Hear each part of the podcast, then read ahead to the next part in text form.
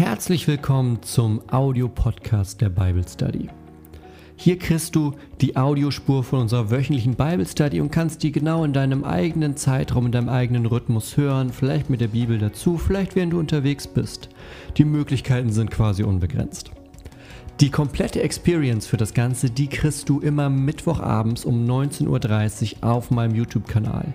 Den Link packe ich dir mit in die Beschreibung. Da gibt es das ganze Ding dann mit Bild, mit Bibeltext auf deinem Gerät und mit der Fragerunde und allem drum und dran. Ich hoffe, dass dir die Bible Study als Podcast auch ein Segen ist, dir hilft und ich freue mich, wenn du mal vorbeischaust auf www.pastorgunnar.de. Und jetzt viel Spaß bei der heutigen Folge. Herzlich willkommen zum, ich glaube, ersten Livestream für die Bible Study seit bestimmt fünf Wochen. Schön, dass ihr da seid. Das freut mich richtig. Ich habe mich auch schon gefreut den ganzen Tag über, dass wir heute mal wieder ein bisschen zusammen was lernen können. Und ich sehe schon, es sind auch schon einige Leute wieder am Start, das freut mich sehr. Ihr wärt schon häufiger dabei, weil ihr kennt das Spiel. Ihr könnt Fragen stellen, die gegen Ende beantwortet werden, idealerweise zum Thema von heute, weil das macht es immer ein bisschen leichter. Wenn ihr eine Frage habt, schreibt groß in großen Buchstaben gerne Frage davor, dann finde ich das nämlich leichter im Chat. Und ihr könnt gerne schon mal eure Bibel aufschlagen, wenn ihr eine habt. Wenn nicht, ist auch nicht wild, man sieht den Text nachher eh auf, dem, auf, dem, auf eurem Bildschirm. Es geht heute um 1. Korintherbrief Kapitel 3, also Neues Testament, ne? Findet ihr. Und sonst seht ihr das auch gleich. Denn heute geht es um das Thema, worauf baust du dein Leben? Und ich glaube, das ist eine Frage, die eigentlich immer ganz gut und ganz interessant ist. In Corona-Zeiten vielleicht noch mal ein bisschen extra interessant. Ne? Worauf bauen wir unser Leben, wenn rundherum gefühlt alles gerade auseinanderfällt, wenn alles nicht mehr so ist, wie man es kennt, wenn die Dinge irgendwie anders sind, wenn das neue Normal irgendwie nicht mehr mit dem zu vergleichen ist, was wir vorher gemacht haben dann stellt sich, glaube ich, bei vielen Menschen die Frage, worauf bauen wir unser Leben eigentlich? Was ist noch da, auch wenn alles andere irgendwie nicht mehr da ist? Und da wollen wir heute mal gucken, was Paulus dazu sagt. Der hat da nämlich auch einiges zu gesagt und der kommt auf eine sehr, sehr spannende Sache dazu. Also wir steigen einfach mal jetzt gleich in den Text ein. Freue mich, dass ihr dabei seid. Ach so, wer mich noch nicht kennt, mein Name ist Gunnar, ich bin Pastor. Und ich freue mich, dass du da bist. Also, lass uns mal starten und jetzt mal in 1. Korinther 3 reingucken, was wir da gemeinsam finden. Also, wie ihr sehen könnt, haben wir hier einen kleinen Abschnitt aus dem 1. Korintherbrief. Ich fange mal bei Kapitel 3, Vers 9 an. Wir springen nachher nochmal ein Stück zurück, um zu gucken, wo sagt Paulus das eigentlich? Ne, ihr wisst, wer nicht zum ersten Mal der Bibel liest, weiß, es ist immer schlau, sich so ein bisschen den Kontext auch anzugucken, weil da lernen wir ganz viel für das, was da passiert. Das ist so ein bisschen so, ein Roman schlägst du ja auch nicht mittendrin auf, sondern man guckt, was passiert denn da? Wo sind wir gerade in der Handlung? Wer ist da überhaupt? Wer sind die Personen und so? Und das machen wir bei der Bibel genauso. Und der Paulus, der schreibt darüber und er fängt an, indem er erstmal sagt, okay, wer sind wir eigentlich? Ja, er ordnet das ein und sagt, wir sind Mitarbeiter Gottes. Und das ist, finde ich, ein total cooler Anfang, weil er nämlich sozusagen ins Verhältnis setzt. Ja? Bestimmt hast du auch Dinge in deinem Leben, wie du dich definierst oder wie andere dich manchmal auch definieren oder wie du ja, auf die Situation schaust, in der du bist. Ne? Und Paulus sagt, wir sind die Mitarbeiter Gottes, ihr aber seid Gottes Ackerfeld und Gottes Bau. Also das ist, ich male das einfach mal, können wir mal gelb anmalen. Das ist die Situation, die er beschreibt an die Gemeinde in Korinth. Und er kommt zu diesem Schluss oder zu diesem, zu diesem Start, eigentlich, er kommt zu diesem Start von dem Abschnitt, weil er nämlich vorher etwas festgestellt hat. Und deshalb springen wir jetzt gleich mal zurück. Er kommt nämlich nicht einfach aus dem luftleeren Raum dazu und sagt, naja, wir müssen uns mal darüber unterhalten, wer hier eigentlich wer ist, sondern er kommt dazu, weil es nämlich ein Problem gibt. Es gibt ein Problem in Korinth. Wer den Korintherbrief kennt, weiß, die Gemeinde in Korinth ist noch relativ jung. Die Gemeinden sind damals alle noch relativ jung, weil wir so ungefähr im Jahre 20 nach der Auferstehung sind, also im Jahr 50 nach Null. Ähm, das heißt, die Gemeinden sind alle noch relativ jung. Aber die Gemeinde in Korinth, die ist besonders jung und da gibt es so Probleme, die es immer gibt, wenn Leute mit Dingen neu anfangen, wenn vielleicht auch viele Leute mit ganz viel Elan und mit ganz vielen Ideen zusammenkommen, aber manchmal noch nicht so genau wissen, wo der Hase eigentlich langläuft. Und deshalb in Kapitel 3 fängt Paulus so an und sagt, ich, meine Brüder, konnte nicht zu euch reden als zu geistlichen, sondern als zu fleischlichen Menschen. Und das ist eine, äh, eine Unterscheidung, die immer ganz gut ist, wenn man die, wenn man die kennt. Denn Paulus unterscheidet geistlich und fleischlich. Das klingt erstmal komisch. Sagen wir, okay, was, was ist das? Was ist geistlich, was ist fleischlich? Er meint damit eigentlich nur, geistlich bedeutet, das sind Menschen, die im Glauben mit dem Heiligen Geist, die sind weiter. Ja, fleischlich ist bei ihm immer alles das, was uns sozusagen so ein bisschen zum alten Leben zurückzieht. Geistlich ist das, was uns mehr zu, zu Jesus hinzieht. Vielleicht kann man das so ganz, ganz schön unterteilen. Ja? Also das Geistliche, der Heilige Geist, der uns immer mehr zu Gott hinträgt. Das Fleischliche, das aus der Welt, was uns immer wieder so einen kleinen Schritt zurück machen lässt. Und Paulus sagt, okay, Leute, ich kenne euch und ich rede jetzt mal zu euch, nicht wie zu geistigen, sondern zu fleischlichen Menschen. Er macht dann einen super guten Vergleich. Wer gerade Kinder zu Hause hat, so wie wir, der weiß, man gibt Kindern nicht direkt feste Speise. Und Paulus sagt, ne, Milch habe ich euch zu trinken gegeben und nicht feste Speise, denn ihr konntet sie nicht vertragen. Klingt logisch, ja. Jeder, der schon mal ein Kind, ein Baby gesehen hat, der weiß, man gibt ihm erstmal Milch und nicht direkt feste Speise. Er sagt, so ist es im Glauben auch. Es gibt Dinge, wir müssen klein anfangen, wir müssen vorsichtig anfangen. Wir fangen langsam an und schauen, wie die Dinge sich aufbauen. Und in Korinth ist das nämlich das Problem, dass die Leute so ein bisschen durcheinander kriegen, worum es eigentlich geht. Ja, also die Frage, worauf baust du dein Leben? Wenn du in Korinth damals gefragt hast, die hatten sehr viele verschiedene Antworten. Und Paulus sagt, ja, da sollen wir mal drüber reden, denn so viele verschiedene Antworten, sagt Paulus, gibt es da eigentlich gar nicht. Und er fragt dann nämlich, Vers 5 sind wir jetzt schon, er sagt, wer ist denn Paulus? Wer ist Apollos? Was sind sie anderes als Diener, durch die ihr gläubig geworden seid? Denn was dort passiert ist, dass manche Leute sagen, ja Moment, ich gehöre zu Paulus. Und andere sagen, ja, ich gehöre zu Apollos.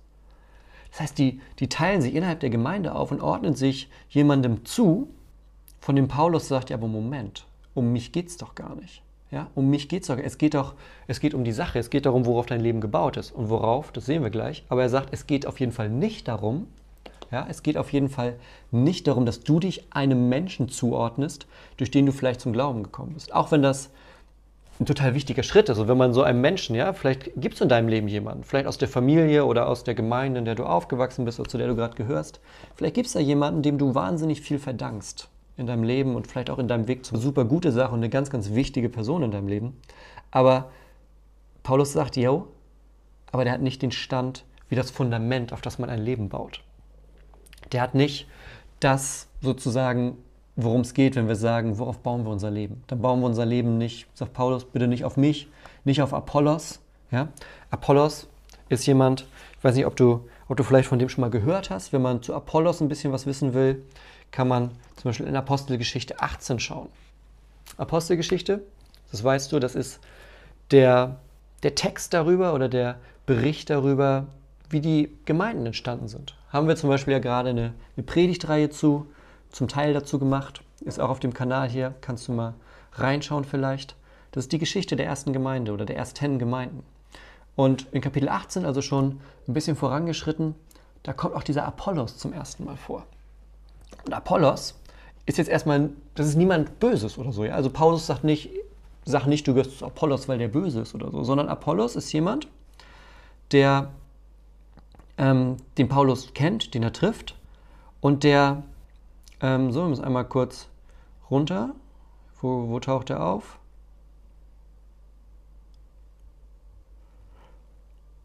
Das ist jemand, der zwar, naja, Paulus sagt, der kennt, der kennt, den, den, der kennt Gott, aber der hat bisher nur von der Taufe des Johannes gehört. Ja, die Taufe des Johannes, das weißt du vielleicht, ist was anderes als die Taufe mit dem Heiligen Geist. Und das bedeutet, dass er sagt, okay, du kannst dich an den halten, aber das ist nicht die Basis für ein Leben, ja? Das ist nicht die Basis für jemanden, um sein Leben drauf zu bauen. Und das ist schon mal ein wichtiger und guter Hinweis, dass es nicht in erster Linie darum geht, was sozusagen das Menschliche darum, dabei ist, wenn wir unser Leben auf etwas bauen. Und dann macht Paulus weiter. Er sagt, okay, wenn es nicht Apollos ist, wenn es nicht Paulus ist, worum geht es denn dann? Paulus sagt hier, warte, ich zeige euch das, in, wir sind wieder Korinther 3, in Vers 6 sagt er, ich habe gepflanzt, Apollos hat begossen, Gott aber hat das Gedeihen gegeben. Und das ist der Satz. Wenn du eine Bibelfolie liegen hast, mach dir da ruhig irgendeine Markierung dran, das ist wichtig, wir machen das mal rot. Da macht er nämlich eine Aufteilung und die ist eigentlich ziemlich simpel. Er sagt, pass auf, ich habe gepflanzt, also Paulus. Paulus hat gepflanzt. Das heißt, wenn wir das mal bildlich sozusagen sehen, ich bin der, der überhaupt zu euch gekommen ist und euch von, von Gott, von Jesus berichtet hat. Ja?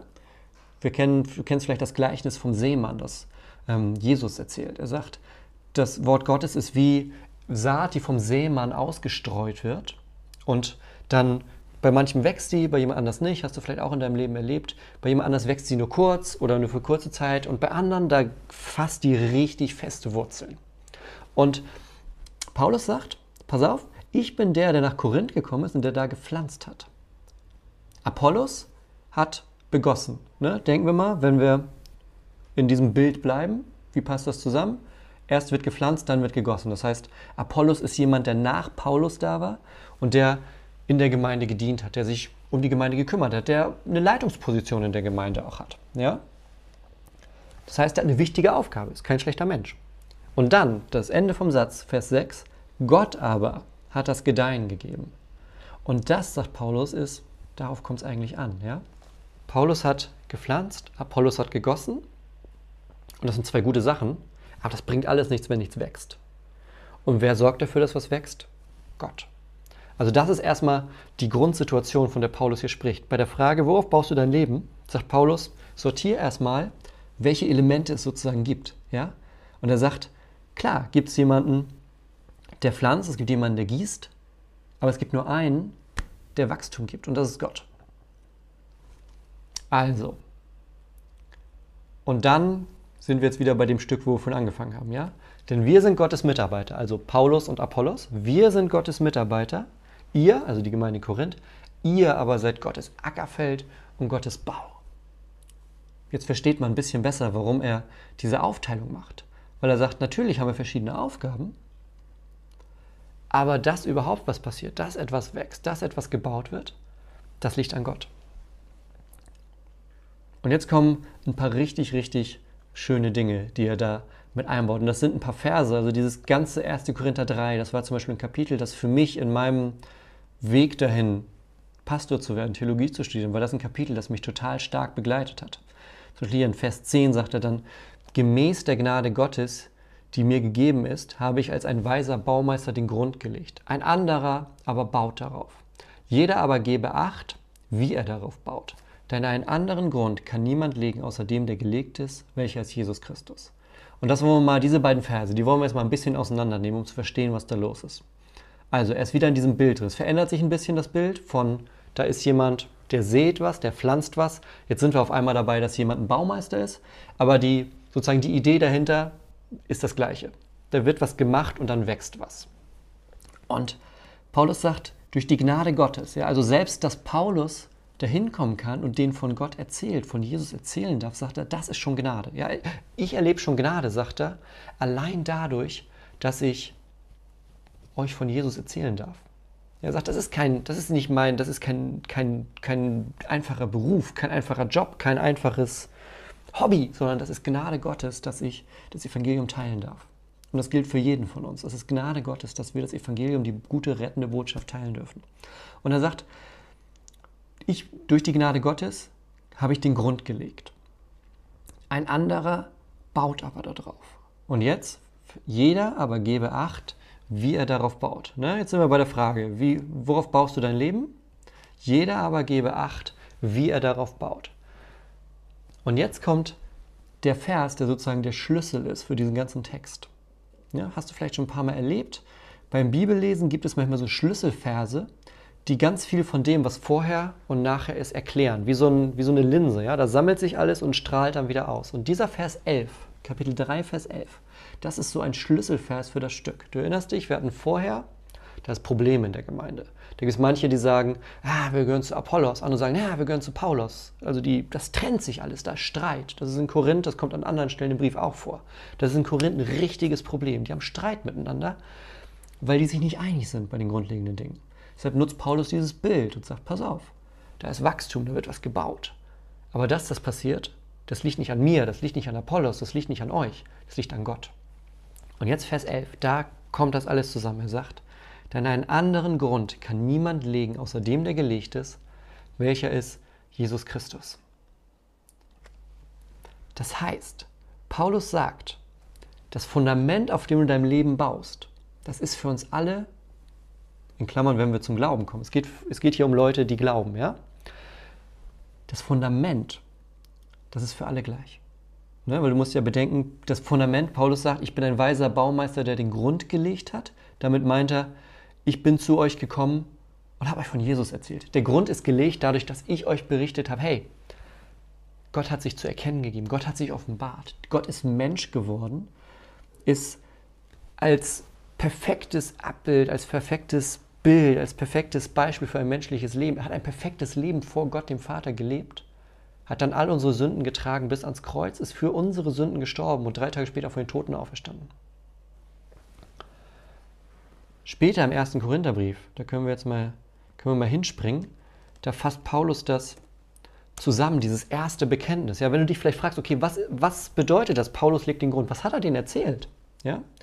In Kapitel 15, gleicher Brief, also an die gleiche Gemeinde, in Kapitel 15, da fängt er damit an und sagt, ich erinnere euch aber, ihr Brüder, an das Evangelium, das ich euch verkündet habe. Also er sagt, erinnert dich mal zurück, als ich das erste Mal bei euch aufgetaucht bin, was habe ich euch da erzählt? Was war das? Er sagt, was ich euch verkündigt habe, dass ihr auch angenommen habt. Ja, das heißt, ich habe es nicht nur erzählt, sondern ihr habt gesagt, hey, okay, das macht Sinn, was er sagt.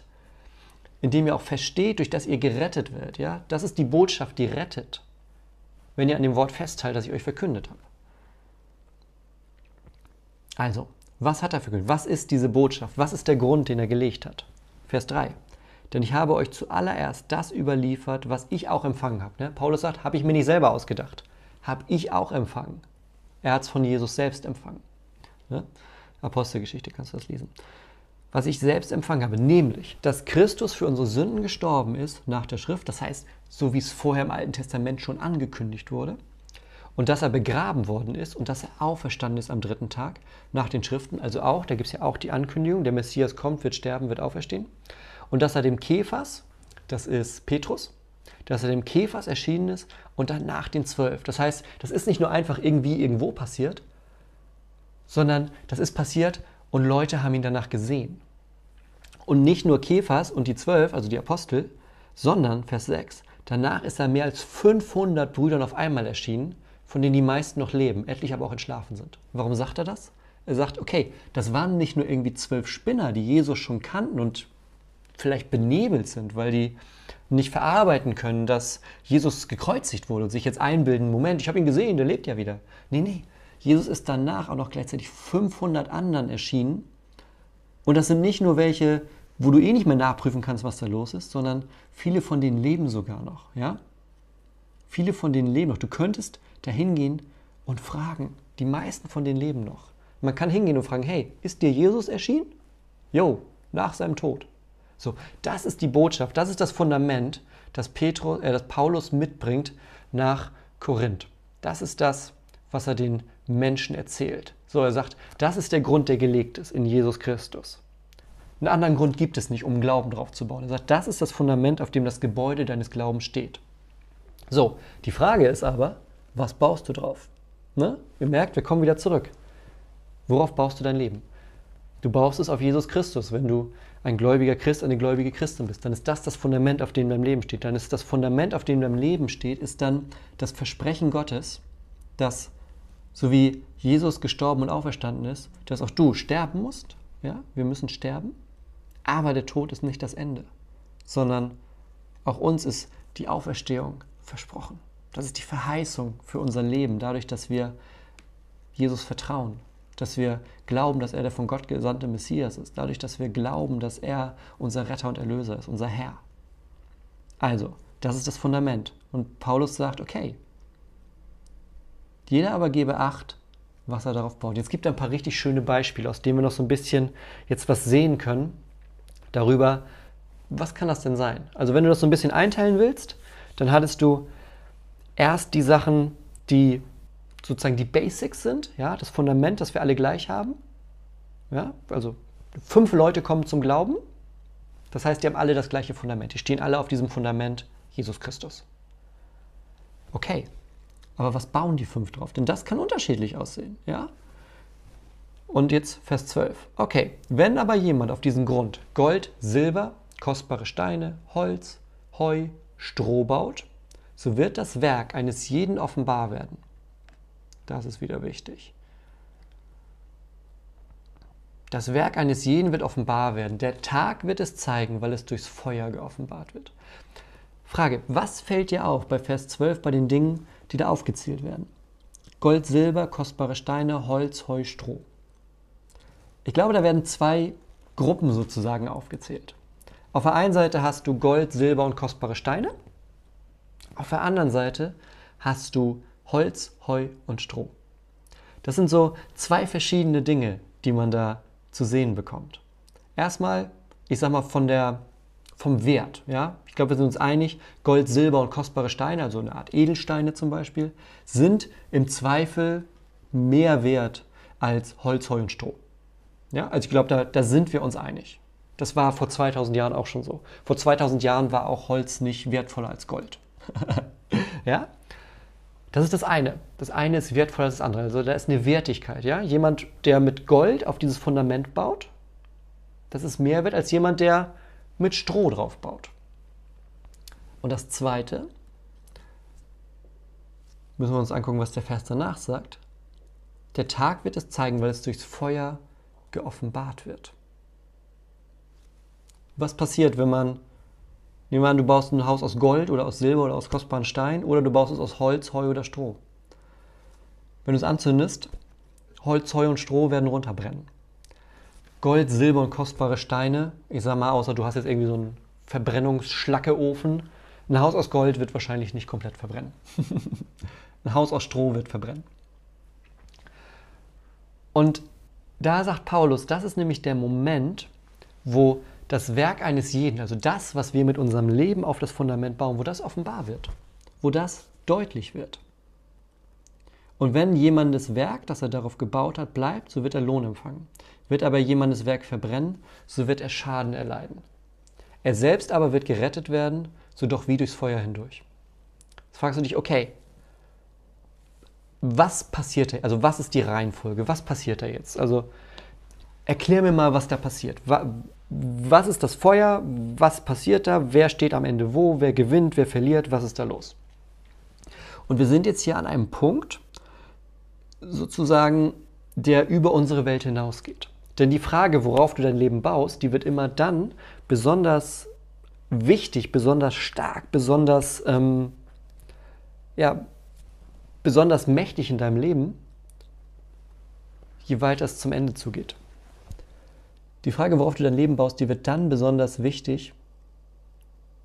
Und die Frage, was für ein Leben du vor allem auch baust, wenn du vor jemandem stehst, dem du darüber Auskunft geben sollst. Ist ja bei vielen Dingen im Leben so. Wir machen uns wenig Gedanken darüber, bis wir jemandem erklären sollen, warum wir Dinge eigentlich so machen. Vielleicht hast du bestimmte Routine oder einen bestimmten Tagesablauf oder bestimmte, eine bestimmte Eigenart, ja? Und das machst du einfach immer so, das ist halt so, weil du nie drüber nachdenkst. Und dann kommt auf einmal jemand, sieht, Herr, warum machst du das? Also warum sieht dein Morgen zum Beispiel immer so aus? Warum gehst du jeden Morgen laufen, dann trinkst du einen Kaffee, dann gehst du duschen und dann machst du alle Fenster auf und lüftest durch. Und das machst du automatisch, weil du das immer so machst. Und jemand sieht das und sagt, Herr, wieso? Und dann musst du erstmal erklären. Und es wird in unserem Leben einen Punkt geben, wo auch wir erklären müssen, warum wir die Dinge so gemacht haben, wie wir die gemacht haben. Und auch das erzählt Paulus den Korinthern. Er erzählt es nicht in diesem Brief, er erzählt es im zweiten Korintherbrief. Da können wir jetzt auch einmal hinspringen gemeinsam. Ich schalte euch mal wieder dazu. Denn in, im zweiten Korinther Kapitel 5, da erzählt Paulus der Gemeinde in Korinth wieder. Ist ein zweiter Brief. Es gibt zwei Briefe, die er an die Gemeinde schickt, den ersten und den zweiten, die er dann nacheinander geschickt. Und auch da erzählt er denen wieder Dinge weil die Gemeinde ne, immer noch am Lernen ist. So wie wir heute. Auch wir sind am Lernen. Deshalb machen wir das Ganze hier auch. Und auch da erzählt er dem wieder was. Und da gibt es einen Vers, den wir uns mal anmarkern wollen. Denn wir alle müssen vor dem Richterstuhl des Christus offenbar werden, damit jeder das empfängt, was er durch den Leib gewirkt hat. Es sei gut oder böse. Das heißt, Paulus sagt, es wird der Tag kommen, wo jeder von uns, für sich, jeder einzeln, jeder von uns, aber alle, ne, wir alle, jeder muss vor dem Richterstuhl Christi stehen und Auskunft darüber geben, was er durch den Leib gewirkt hat. So drückt er das ja aus. Ein bisschen, bisschen umständlich vielleicht. Aber wenn wir mal wieder zurückgehen zum ersten Korintherbrief Kapitel 3, dann werden wir sehen, das ist ziemlich parallel dazu, wenn jemandes Werk, das er darauf gebaut hat, bleibt, so wird er Lohn empfangen. Wird aber jemandes Werk verbrennen, so wird er Schaden erleiden. Paulus redet hier über die gleiche Sache. Er redet hier an beiden Stellen darüber, dass wir einen Grund haben in Jesus, der gelegt ist, ja, der Glaube. Wir bauen mit unserem Leben darauf und das Gebilde kann vielleicht zum Teil Gold, zum Teil Holz, vielleicht zum Teil Silber, zum Teil Stroh, vielleicht auch nur Stroh, vielleicht auch nur Gold, vielleicht auch nur Holz. Auf jeden Fall, wir alle bauen darauf. Und das können zum Beispiel Taten sein, die du tust. Das kann bedeuten, wie du dich in ethischen Fragen verhältst. Das kann bedeuten, wie dein Wunsch und dein Drang zur Mission ist. Das kann bedeuten, wie du deinem Nächsten hilfst oder eben auch all das nicht tust. Ja? Und Paulus sagt, es kommt aber der Tag, wo wir alle vor Jesus stehen und er fragt, okay, du bist zum Glauben gekommen. Also alle, die da an diesem Tag vor ihm stehen, das sind Leute, die glauben. Und trotzdem fragt er die alle, Du bist zum Glauben gekommen, was hast du mit deinem Glauben gemacht? Was ist, was ist mit deinem Leben passiert? Was ist das, was die Frucht sozusagen, die daraus gekommen ist? Ja? Das Fundament bin ich, sagt Jesus. Das Fundament, auf dem dein Leben gebaut ist, bin ich. Was hast du damit gemacht? Was hast du drauf gebaut? Ist es etwas aus Gold, dass das Feuer besteht? Oder ist es etwas aus Stroh, das einfach verbrennt? Was ganz wichtig ist, ja? Ähm, wo ist der Vers? Hier 15. Wird aber jemandes Werk verbrennen. Vielleicht ist das jetzt grau deine Angst. Du sagst, okay, ich glaube. Aber ich bin mir nicht sicher, ob das, was ich auf mein Glaubensfundament gebaut habe, ob das alles Dinge sind, die diesen Blick von Jesus, die, ne, wenn ich da vor dem Richter ob das, ob das standhält. Was ist, wenn ich nur Stroh gebaut habe? Also das klingt jetzt vielleicht komisch, aber das ist ja eine realistische Frage. Was ist, wenn ich in meinem ganzen Leben nur Stroh gebaut habe? Oder 90% Stroh und ein bisschen Gold? Dann liegt da nachher so ein kleiner Haufen Gold aber der Großteil, der verbrennt ja. Was mache ich denn dann? Und Jesus sagt, wenn es verbrennt, wird er Schaden erleiden. Schaden im Sinne von kein Lohn. Ne? Musst du mit 14, das ist, ein, das ist ein Satz. Wenn jemandes Werk, das bleibt, wird er Lohn empfangen. Ja? Also Gold, das was bleibt, gibt es Lohn im Himmel. Das was verbrennt, Schaden, gibt es keinen Lohn im Himmel. Aber, und das ist jetzt ganz wichtig, er selbst aber, also der Mensch, der auf diesem Fundament, das Jesus ist, der darauf steht, der wird gerettet werden. Und das ist das Wichtige. Es geht hier nicht darum, bei dieser ganzen Sache, es geht nicht darum, dass du dir den Himmel verdienst, weil du möglichst tolle Sachen machst. Das Ticket zum Himmel, der Eingang in den Himmel, der ist das Fundament. Wenn du im Glauben stehst, wenn du sagst, ich vertraue mit meinem Leben auf Jesus Christus, weil der am Kreuz alles getan hat, was für mein Leben entscheidend ist. Der hat die Sünde getragen, dadurch bin ich freigesprochen vor Gott. Wenn du das in deinem Herzen trägst, wenn du sagst, das ist das Entscheidende in meinem Leben, ja, dann kann dir das nicht genommen werden, weil das Fundament, auf dem du stehst, das ist nichts, was du machst, sondern das ist Jesus. Ja, wir gucken nochmal hier oben.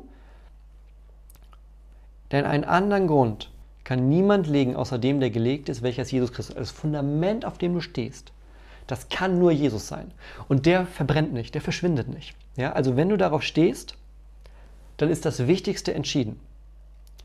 Die zweite Frage, die sich aber daraus ergibt und die interessant ist für den Himmel, ist, was hast du darauf gebaut? Ja? Und von dieser Stelle und noch ein paar anderen, die wir vielleicht ein andermal auch noch angucken werden, scheint es mir sehr deutlich, dass es im Himmel Lohn gibt für das, was wir tun. Nicht, weil wir uns den Himmel verdient haben, sondern weil wir in unserer Heiligung, also in dem Weg des Glaubens, Dinge getan haben, die Gott gefallen. Das bedeutet nicht, dass Leute aus dem Himmel rausgeschmissen werden, weil sie nicht gut genug getan haben. Ja? Das Fundament bleibt. Aber es gibt Lohn für die, die besonders wertige, besonders wertvolle, besonders haltbare Dinge draufbauen. Und ich glaube, das kann unserem Leben, unserem christlichen Glaubensleben so eine ja, so, so einen ganz neuen Drive geben irgendwo auch. Das lässt uns nachdenken. Also mich lässt es zumindest nachdenken, ja was ich aus diesem Stück jetzt, 1. Korinther 3, aus den paar Dingen, die wir jetzt rausgearbeitet haben, lerne. Ja, was ich daraus lerne ist, erstens, Christ sein bedeutet zu Christus gehören. Das So, der Name sagt es, ja. Wenn man sagt, ich bin Christ, dann bedeutet das nichts anderes als zu sagen, ich gehöre zu Christus. Da kommt der Name her. Wir nennen uns Christen, weil wir zu Christus gehören.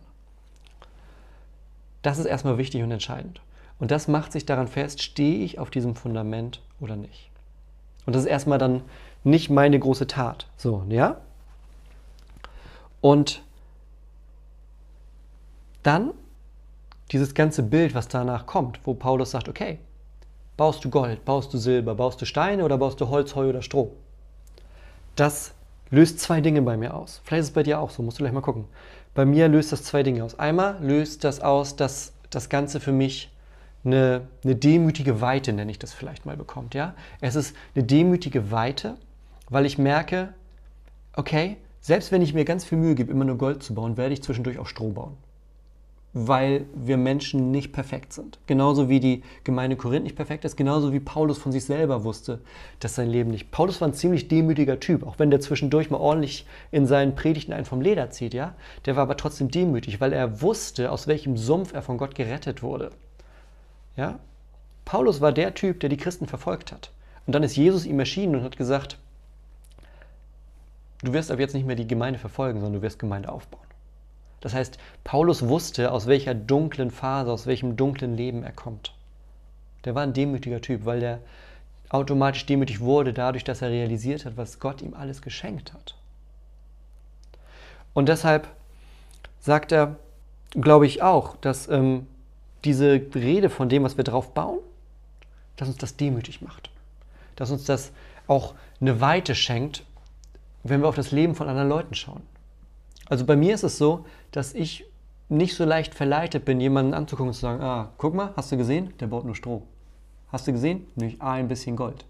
Sondern das macht mich selber demütig, weil ich auch weiß, dass ich eines Tages vor Jesus stehen werde und er sagt, okay, Gunnar, was hast du gemacht mit deinem Leben? Das Fundament bin ich, was hast du drauf gebaut? Und da werden Dinge bei sein, wo er sagt, naja, das hättest du mal nicht bauen sollen. Das heißt, dieses ganze Bild macht mich auch demütig weil ich nicht in andere Menschen und ihren Glauben reingucken kann. Andersrum bindet mich das noch umso mehr an meinen Jesus, weil das Fundament, auf dem ich stehe, das ist er. Ja? Ich stehe nicht auf meinen eigenen Ideen oder auf meiner Vorstellung, was vielleicht eine tolle Sache wäre oder auf einer Philosophie oder einem Ort oder was auch immer, sondern das, worauf ich stehe, das ist Jesus Christus und das, was er für mich getan hat. So wie Paulus der Gemeinde das in 1. Korinther 15 auch nochmal sagt. Der ist für dich gestorben, der ist für dich auferstanden, der hat deine Sünden getragen. Das ist das, worauf ich stehe. Das heißt, dieses ganze Bild bindet mich noch viel stärker an Jesus dran und ja, spornt mich an, Gutes drauf zu bauen, Nächstenliebe zu üben, Menschen vom Glauben, von dieser wunderbaren Botschaft zu erzählen, Gemeinde aufzubauen, Menschen auf ihrem Glaubensweg zu unterstützen. Nicht, weil ich mir etwas Besonderes davon verspreche, sondern weil ich dieses Fundament, auf dem ich stehen darf, auch ehren möchte. So wie Paulus hier in, in Vers 10 gesagt hat, gemäß der Gnade Gottes, die mir gegeben ist. Paulus sagt nicht, ich habe mir einen super Job verdient, weil ich ein toller Hecht bin, sondern er sagt, Gott ist so gnädig, dass der mich zu seinem Mitarbeiter gemacht hat und gesagt, hey, erzähl du den Leuten doch mal von mir. Und das ist so eine Einstellung, die sich in meinem Leben dadurch wiederfindet. Dass ich sage, ich darf auf diesem Fundament stehen und das bindet mich noch umso mehr dran. Das ist was Großartiges. Das ist für mich ein großartiges Gefühl, damit verbunden zu sein. Also die Frage, worauf baust du dein Leben? Wie baust du dein Leben? Was baust du als dein Leben? Kann uns, glaube ich, noch ein gutes Stück weiter beschäftigen. Und vielleicht sind bei dir auch jetzt einige Dinge geordnet worden. Vielleicht überlegst du jetzt, okay, was ist das Fundament, worauf ich baue, wenn du noch kein Christ bist, wenn du vielleicht äh, überlegst und so ein bisschen mit, der, mit dem Gedanken spielst, merkst, okay, da ist, da ist was Wahres dran, ich muss dem nachgehen, dann bist du hier genau richtig. Das freut mich sehr. Schau doch mal auf dem Kanal noch ein bisschen weiter. Dann hoffe ich, dass du realisierst und dieses Geschenk in deinem Leben annimmst und merkst, hey, es gibt nur ein Fundament, auf dem man ein, ein, ein Fundament, das am Ende bestehen bleibt. Und das ist das Fundament von Jesus. Vielleicht bist du auch schon länger Christ und bist dadurch jetzt nochmal bestärkt dadurch, dass du auf diesem starken Fundament stehen darfst. Und was für ein Geschenk und was für eine Liebe und was für eine Gnade das ist. Und bist noch mehr angespornt dadurch, gute Dinge drauf zu bauen für deinen Nächsten, für unseren großartigen Gott. Das sind so ein paar Gedanken zu der Frage, worauf baust du eigentlich dein Leben? Und wir wollen jetzt mal in den Chat reingucken, denn das ist immer die Aufteilung. Wir gucken uns ungefähr eine halbe Stunde einen Text an zu einem Thema und springen dann in den Chat und schauen uns einmal an, ob da schon Fragen gekommen sind. Und wenn ja, dann gucken wir doch mal, ob wir die eine oder andere Antwort finden. Denn das Ding ist, ich weiß nicht alle Dinge automatisch aus dem Kopf. Ich habe Theologie studiert, ich kenne mich in der Bibel ganz gut aus, aber ich habe nicht alle Antworten. Und ich tue auch nicht so, wenn ich was nicht weiß, dann sage ich dir das. Wenn ich eine Idee habe, dann schauen wir mal. Also, ich gucke einmal, hier ist schon eine Frage. Dum, dum, dum. Oliver fragt, bezieht sich das wir alle in 2. Korinther 15 nur auf Christen, also die, die ihr Fundament auf Jesus gebaut haben? Ähm, ja, das bezieht sich auf die Christen. Wenn du die, diesen Weg, diese Argumentation von Paulus verfolgst, dann siehst du, dass er, wir können da auch noch mal gerne hinspringen, dann siehst du, dass er direkt in Kapitel 3 zwar zu Menschen spricht, die also hatten wir ja vorhin ja, ne, dieser Unterschied geistlich-fleischlich, aber sie sind in Christus, ja. Ich rede zu euch, zu fleischlichen Menschen, das heißt Menschen, die trotzdem noch immer in der Welt irgendwie da Themen und Probleme und immer wieder so ein bisschen zurück, aber in Christus. Das ist ganz wichtig. Und dieser Brief ist ja auch an die Gemeinde geschickt. Der ist ja nicht an alle Menschen geschickt, die in Korinth wohnen, sondern das ist ein Brief an die christliche Gemeinde in Korinth. Jetzt erstmal unabhängig davon, wie, wie gut die sozusagen in ihrem Glauben sind, sondern das sind die, die einen Glauben haben. Jetzt erstmal ohne Bewertung, ob die Stroh, Gold oder sonst was drauf bauen. Das sind Leute, die auf diesem Fundament stehen. Ne? Geht auch hier nachher so weiter. Denn wir sind Gottes Mitarbeiter, jetzt genau in dem Stück, wo deine Frage zukommt. Ihr seid Gottes Ackerfeld und Gottes Bau. Das ist die Grundsituation. Und wenn wir jetzt dazu nochmal in die Textstelle von dir gehen, 2. Korinther 5, dann fängt er auch da, ist er wieder in einem Kontext, wo es darum geht, was passiert mit uns, wenn es hier zu Ende geht, also mit uns Christen. Er schreibt wieder an die Gemeinde Korinth, denn wir wissen, wenn unsere irdische Zeltwohnung abgebrochen wird, haben wir im Himmel einen Bau von Gott, ein Haus nicht mit Händen gemacht, das ewig ist. Er redet hier davon, was uns im Himmel erwartet. Und immer wenn die Bibel davon redet, was uns im Himmel erwartet, dann meint ihr die Menschen, die zu Jesus gehören. Weil das sind die Menschen, die durch den Tod und die Auferstehung Jesu in den Himmel hindurchgehen. Also, hier auch nochmal in Vers 7 zum Beispiel. Ne, Vers 10 ist das, worauf du eben äh, angespielt hast, deine Frage. Wir alle müssen vor dem Richterstuhl Christi offenbar werden. Wo steht dieser Richterstuhl? Der steht im Himmel. Und hier ist es auch nochmal deutlich in, äh, in Vers 7, denn wir wandeln im Glauben und nicht im Schauen. Also, jemand, der im Glauben wandelt und nicht im Schauen, und dann in Vers 8, der sich wünscht, äh, daheim zu sein bei dem Herrn, das ist jemand, der Christ ist, das ist jemand, der glaubt. Also es geht hier bei dieser ganzen Geschichte, geht es um die, die auf dem Fundament Jesus stehen, um Menschen, die den Glauben haben. Also ich glaube, das beantwortet deine Frage hoffentlich ganz gut. Thorsten fragt, machst du solche Live-Chats öfter? Ja, ich habe, also ich hatte gerade kurze Pause wegen Elternzeit. Ähm, mache das aber normalerweise einmal die Woche, mittwochs 19.30 Uhr, immer so dreiviertel Stunde. Ne? Halbe Stunde Text zu einem Thema, Viertelstunde, so eine Fragegeschichte wie jetzt gerade. Das ist so das normale Ding. Wenn dich das interessiert, auf meinem Kanal unter Bible Studies ist eine Playlist. Da sind auch noch ganz viele alte von vor meiner Elternzeit.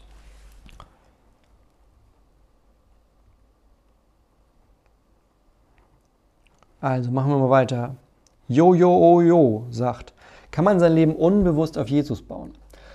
Das ist eine super spannende Frage. Ähm, die Ansichten da sind unterschiedlich.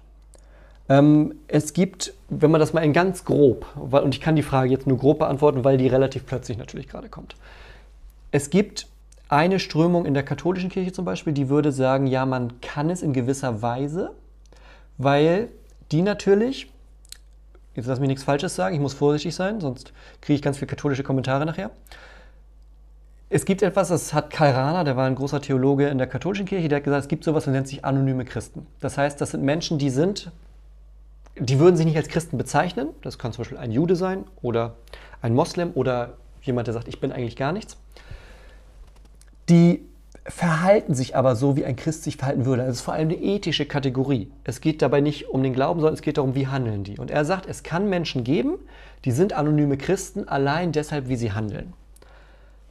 Nun würde man, und er würde dann wahrscheinlich sagen, okay, die könnten unbewusst ihr Leben sozusagen auf die Ethik, auf die Lehre, auf die Moral Jesu bauen.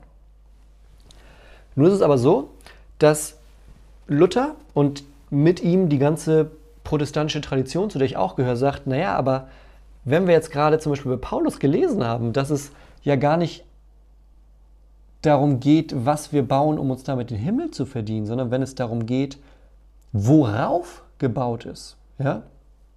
Und wenn Paulus, ne, wenn wir jetzt nochmal in 1. Korinther 15 gehen,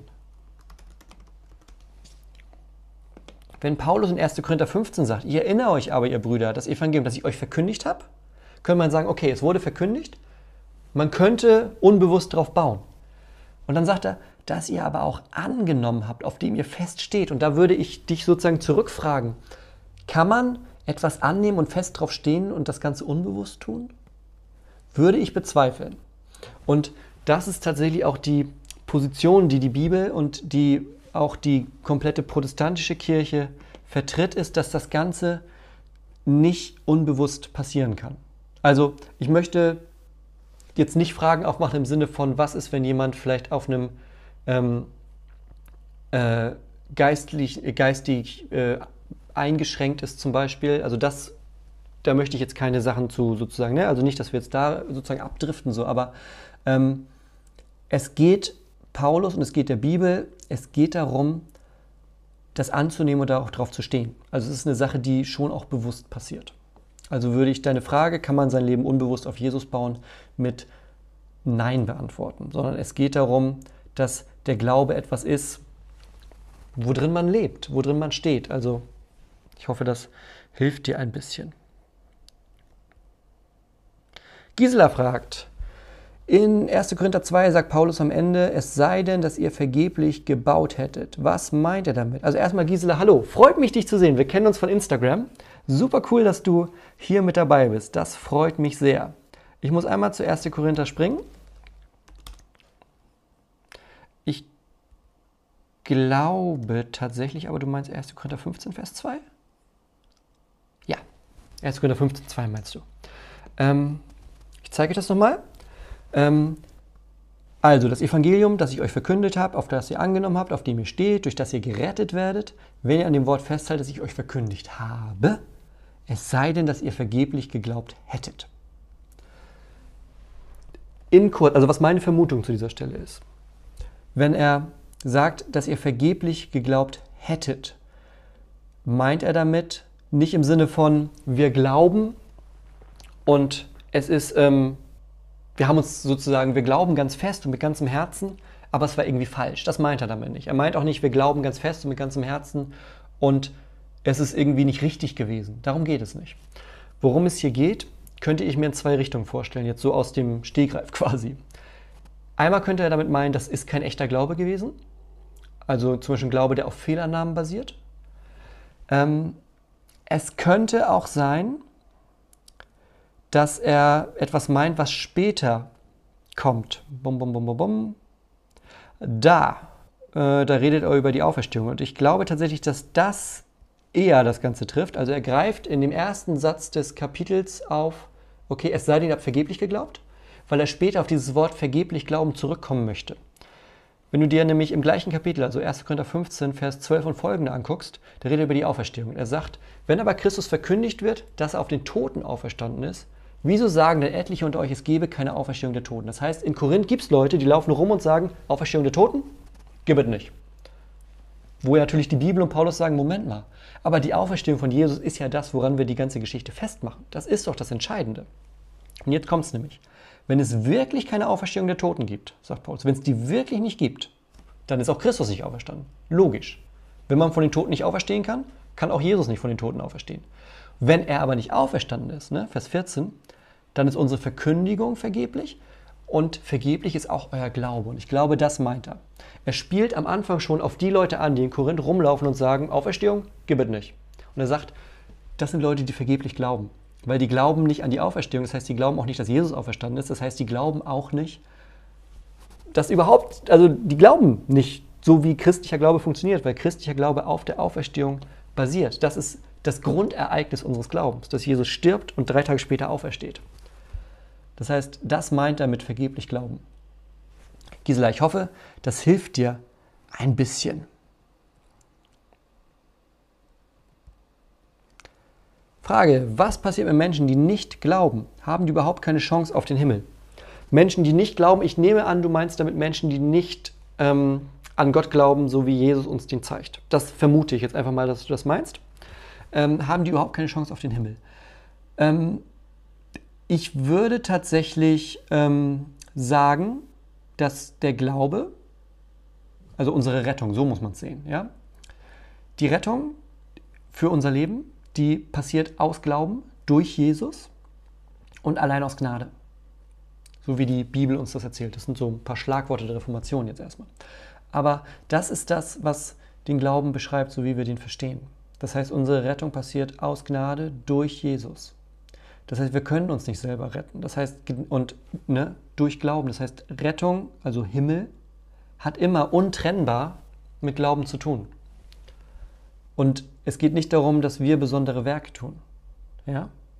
Also, wenn das die Frage ist, was passiert mit Menschen, die nicht glauben, haben die keine Chance auf den Himmel? Nach christlichem Verständnis haben die keine Chance auf den Himmel. Ich habe ein Video gemacht, ähm, das ist schon fertig gedreht. Das ist ein Frag den Pastor Video. Das kommt diese Woche nicht, aber vielleicht, ich mache das nächste Woche. Pass auf, ich schiebe das nächste Woche rein. Da kommt das.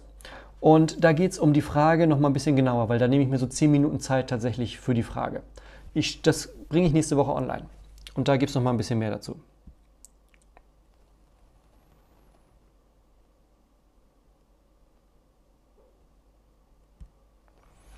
Wie kann ich möglichst anhand der Bibel erkennen, ob mein christliches Handeln genügt? Ich nehme an, damit meinst du in dieser Geschichte, die wir gerade hatten, mit, da ist ein Fundament und darauf wird was gebaut. Und deine Frage, so verstehe ich das jetzt gerade, woran erkenne ich, baue ich Gold oder baue ich Stroh? Weil dein christliches Handeln, um in den Himmel zu kommen, genügt nie, weil der Standard anders ist. ähm, ich würde zum Beispiel anfangen mit dem, mit dem, was Jesus sagt. Ne, was, was sagt Jesus? Jesus sagt, Liebe Gott von ganzem Herzen, von ganzer Seele, mit ganzer Kraft und deinen Nächsten wie dich selbst. Darin ist das ganze Gesetz zusammengefasst, sagt er. Ich finde, das ist ein guter Startpunkt für deine Frage. Also woran erkenne ich, dass, ob, ob mein Handeln genügt? Frage dich, liebst du Gott mit ganzem Herzen und liebst du deinen Nächsten wie dich selbst? Das ist ein Startpunkt vielleicht, so, der mir gerade äh, einfällt.